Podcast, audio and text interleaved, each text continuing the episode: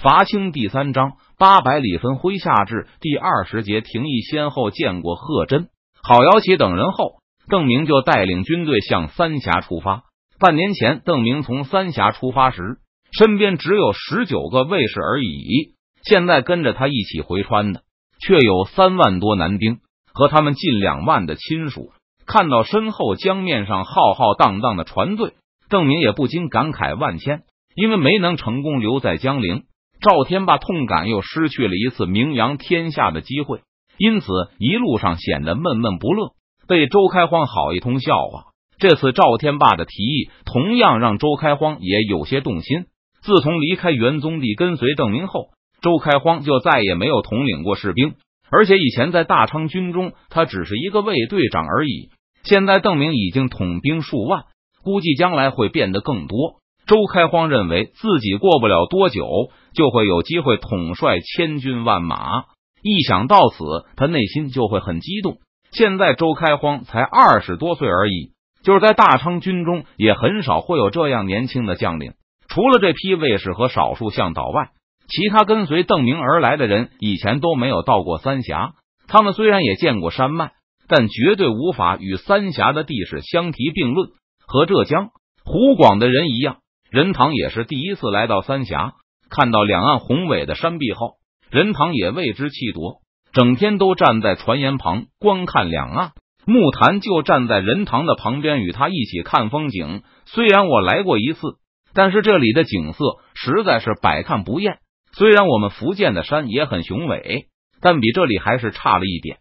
是啊，任堂竭力仰起头，看着那高耸入云的山脉，这里真是天险啊！两岸的峭壁提供了许多绝佳的观察位置，江面上逆流而上的船队绝对可以一览无余。偶尔会出现一些江湾和支流，每次见到他们从山岩后显现出来后，任堂都会评价道：“要是在这里埋伏一支船队，绝对能杀我们一个措手不及。”等进入了巫峡后，周开荒就兴高采烈的跑出来给大家当向导，把沿途的名胜一一说给周围的人听。路过大宁河口时，周开荒还不停的叹息，可惜没有时间去一趟大昌了。那里有小三峡和小小三峡，虽然山势稍微矮一些，但因为河面窄，所以也不逊色。两岸都是直上直下的峭壁，在谷底就是仰起头也看不到山顶，最上面窄的马都能跳得过。根据行政区划，这里已经属于四川布政使司内，但邓明想致辞时却被周开荒阻止了。他称，只有越过夔门，才能算真正抵达了四川。船队继续向前，终于，三峡的入口出现在众人的眼前。两侧的山岩高的好像笼罩在云雾中，随着船队驶近，才渐渐显露出来。这就是夔门。随着周开荒一声大喝，船上的士兵纷纷涌到船头，伸长脖子向四川的大门望去，天下雄关。两道笔直陡峭的岩壁夹着一条直上青天的细缝，长江就从缝隙的底部流出来。远远望去，两岸的一人宽的栈道好像紧贴着江面，但其实他们都悬在距离江面几十米高的峭壁上。除了航行以外，这是唯一通过夔门前往奉节的道路。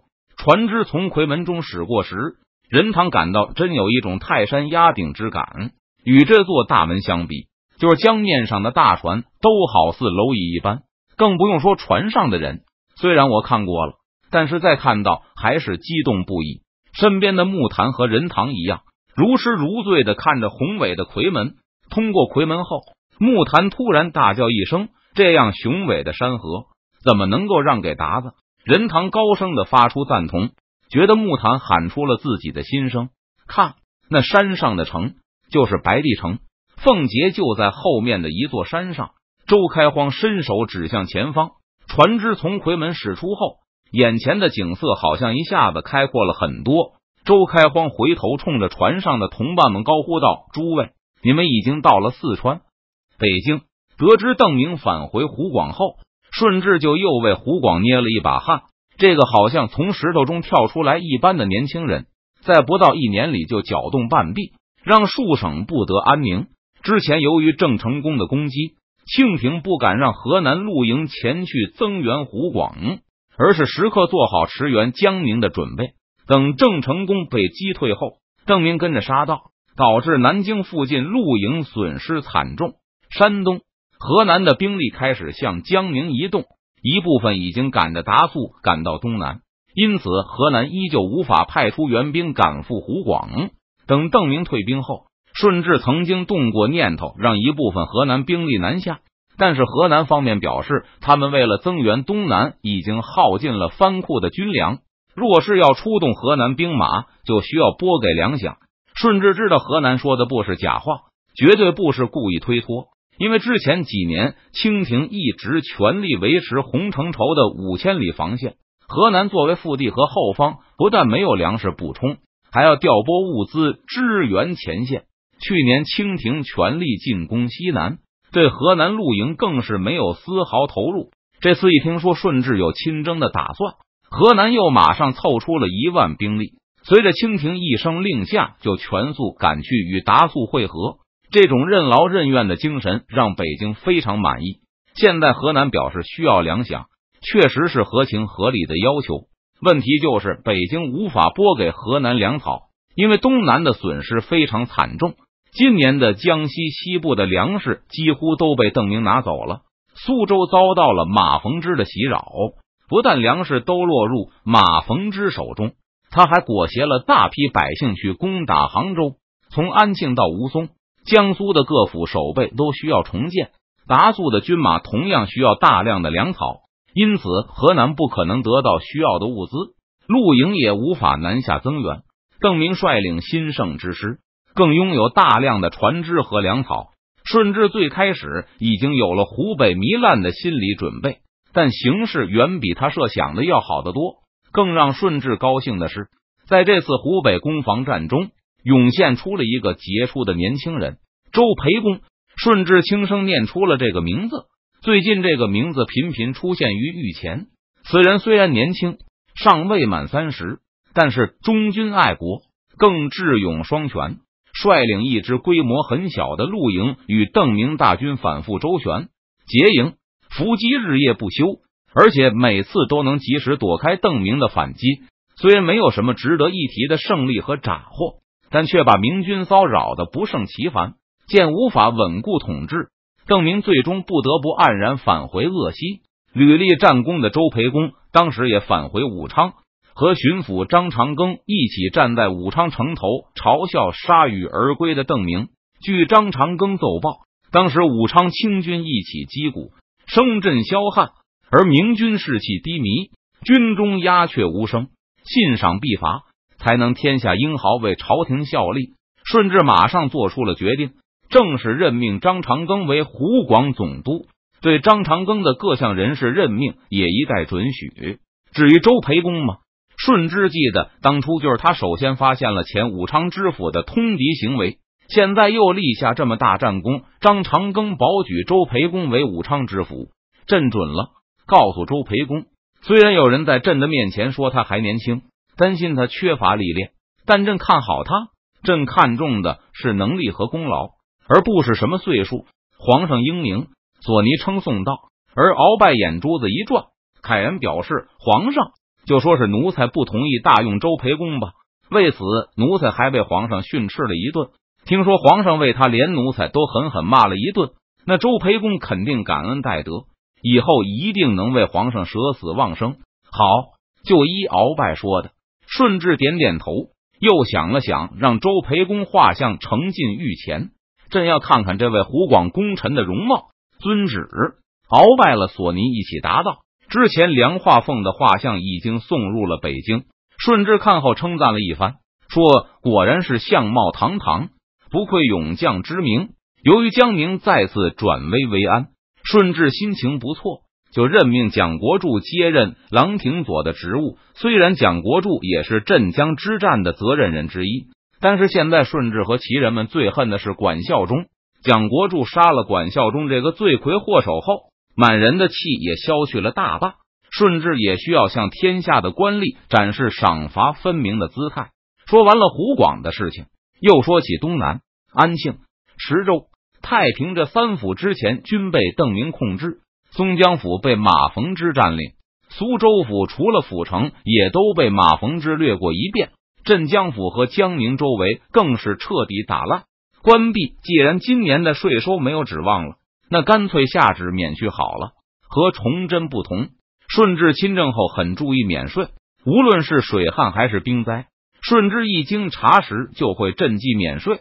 满清统治区的农民也因此有一条活路，这大大降低了起义者的号召力。这次东南打的这么苦，顺治就按照之前的对策。这些地区今年的赋税一概免除，除了江苏、湖北遭遇战火的府县，今年的税赋也一样免除。此外，还有浙江、湖州、杭州的赋税本来也很可观，但湖州同样被马逢之劫掠了一遍。现在他还在围攻杭州，张煌言已经攻陷余姚，据说现在正在向宁波移动。看到顺治一口气免了这么多地方的赋税，鳌拜虽然赞同。但心里还是有些肉疼。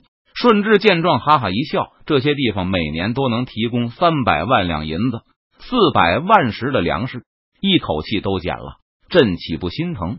但崇祯的前车之鉴不远，要是抢征的话，首先百姓未必还有，都饿死了，明年谁去种地？其次，要是百姓都活不下去了，被居心叵测的逆贼煽动一下，马上就是烽火遍地了。”除了处理这些人事和税收问题外，今天顺治还有一个很重要的议题，那就是未来的战略规划。最近一段时间来，达素不停的提出要移师福建，与耿继茂等人兵合一处，攻下金门、厦门，彻底消灭郑成功，一劳永逸的解除海防的压力。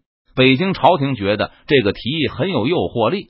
东南威胁最大的就是闽军。如果消灭了郑成功，单凭张煌言是闹腾不出什么浪花来的。再说，等消灭了郑成功，那福建、广东的水师也就可以北上江浙，张煌言肯定无力抵抗。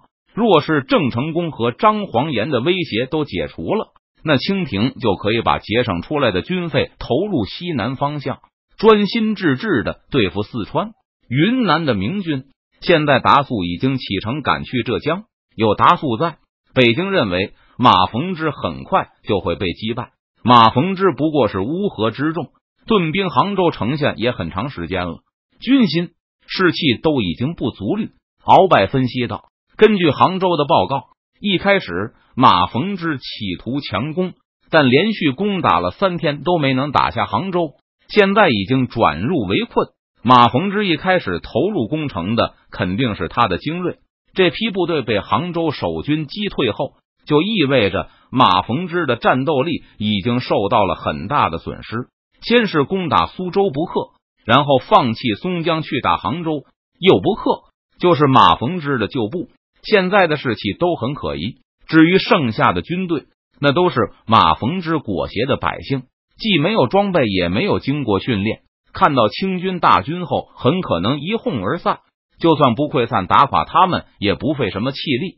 杭州城内的存粮再坚持一两个月，绝对没问题。达素肯定能及时赶到。如果皇上想要攻打金夏的话，那达素就不必返回江宁，直接由着入闽好了。郑义好像不会在地面上打仗。顺治沉吟着说道：“以前福建的陆营多次被郑成功击败，从浙江和江苏派去的援军也不止一次的被郑成功击败。”虽然满人轻视陆营的战斗力，但本来还觉得郑成功既然赢了这么多场战役，那陆战的能力还是会有那么一点点的。但是南京一战彻底颠覆了北京对郑成功战斗力的判断。郑成功十几二十万大军被梁化凤三千水手打得丢盔卸甲，这怎么看都不像是一支军队应有的战斗力。为了彰显勇武。梁化凤当然没有向北京仔细分析郑军战斗力为什么会变得那么低下的意愿。至于之前的镇江之战，北京只能理解为郑成功交了好运，或者说管孝忠实在太过愚蠢。现在管孝忠虽然死了，但镇江之战中的旗人军官可没有死绝。顺治已经下令问罪，可是今夏悬于海外，官兵容易过去吗？顺治说出了心里的疑虑。取消了亲征后，北京的满蒙汉八旗都不再出动，但山东、山西的露营精锐则继续南下。这些北方露营加起来会有三万多人，而且拥有大量的骑兵，数目大概在七八千左右。其实隔着也并不算远。鳌拜这几天也仔细分析过厦门一带的地理，他胸有成竹的对顺治说道：“耿帆和福建水师应该可以把人运过去，而且厦门岛很大，正义水师不可能都照顾得过来。以前也不是没有登上去过，但是福建陆营太无能了，连正义都打不过，所以占领不了。这次达素率兵前去，不但有勇将，还有近万骑兵，只要上了岛。”正义就绝无生理了。奴才仔细问过黄吴了，厦门到大陆确实不远。耿帆、福建水师再加上广东水师，一次能够把两三万兵马运过去。不过是有万一，所以不可不防。索尼也赞同让达素前去福建，不过达素带去南方的还有三千满洲八旗，索尼可不希望这些珍贵的满洲兵出什么闪失，先让露营上。让水师先运露营，让达素和骑兵待在后面。如果正逆水战厉害，淹死的都是汉军。如果汉军能够上去，八旗再去不迟。再说这次达素身边的可不是没用的福建陆营，而是来自山东、河南、山西的陆营，也有几千骑兵，比梁化凤的苏松水师可要强太多了。说不定不用满八旗上岸，他们就把郑义剿灭了。顺治想了想。点点头，你们说的对，那么就给达素下令吧，让他打垮了马逆后就移师福建，剿灭郑逆。不过朕有言在先，不管是打马逆还是打金夏，满洲八旗都不许上阵，不许上阵。索尼有些惊讶的问道：“不错，就像你们说的，打马逆也好，打正逆也好，北方露营就够用了，八旗没有必要上阵，在后面盯着汉军，让他们好好出力就行了。”顺治说道：“达素也不要过海，在大陆上这边看着就行。渡海登陆的事交给汉军去做。皇上圣明，奴才遵旨。今天说了这么多事，顺治感到有些累了。不过事情还没有完，川陕总督李国英那里还有奏章，需要北京同意他的计划。李国英说，奎东群贼正源源不断的返回奉节，以他手中的现有兵力，恐怕仓促难以收复奉节。”把奎东贼堵在奎门以东，索尼觉得李国英的行动有些迟缓。不过这也都是物资短缺造成的。一年川省的赋税不过三千两，官吏俸禄就要五千两，衙门支出还要五千两，军饷则需四十万两，粮草需三十万石。四川官兵所需全靠从陕西转运，因此很难与奉节贼对峙。既然短期拿不下奉节。李国英打算暂时放弃云阳，坚守万县，然后遣高明詹帅一万人攻打成都。如果拿下了成都，就可以在川西屯田，再通过长江转运重庆、万县。李国英向北京报告：川西土地肥沃，只要建立一批军屯，有一两年就可以有小城。四川清军所需的粮草就可以由川西提供很大一部分。不必全数由陕西转运，在李国英的时间表里，两年后四川清军就可以大大加强万县的实力，主动开始与明军对峙，在川西军粮的支持下进攻奉节。奴才觉得可行。索尼介绍完李国英的计划后，就表示支持。奴才也觉得可行。鳌拜附和道：“按说有这两个人的一致支持。”顺治又会同意的地方上递上来的方案，但今天顺治却没有立刻准许李国英的战略，而是反问道：“但那个邓明会让李国英如愿吗？”现在邓明已经回到了湖广，他会不会返回奉节？顺治问道：“应该不会。四川偏远，邓明应该还是会看着湖广，然后设法进入江西，继续进攻东南。”索尼马上答道：“不一定。”顺治摇摇头：“你说的是常理，但这个邓明不可以常理夺之。朕觉得他从东南和湖北退的有点快了，不取湖广、江西，反倒去图四川。”索尼的脑子一时有点转不过来。皇上说的是，鳌拜突然出声赞同：东南虽然人口稠密、物产丰富，但也是朝廷重兵把守的地方。救援也比较迅速。邓明说不定还真会去四川。索尼一想，也确实有这种可能。现在邓明手中有不少从江苏得到的粮草，能够在四川维持一支规模比较大的军队。不过，若是邓明去四川也好，朝廷正好腾出手对付郑逆、张逆，朕没说不好。四川偏安之地，进入容易，出来难。不过，若是邓明去了，还是要多拖他一些时日，不要让他再次突然窜出来给朝廷找麻烦。顺治下令道：“命令李国英快点行动，赶快把川西拿下，争取早日屯田，满足军需。从陕西转运本来就耗费巨大，而且陕西的粮草还要从京师、河南转运。”说到这里，顺治又迟疑了一下：“那个高明瞻能放心吗？”朕记得重庆被攻打的时候，高明瞻弃城潜逃，只是李国英拼命替他说好话。朕也得给李国英一点脸面，才没有问罪。皇上放心，成都那边的情况已经查得清清楚楚。城内刘耀、杨有才二贼手下本来只有一万多农兵，披甲不足千人。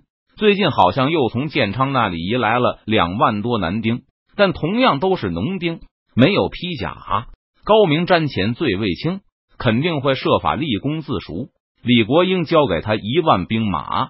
其中三千披甲，又都是善战的甘陕露营，攻下成都绝对没问题。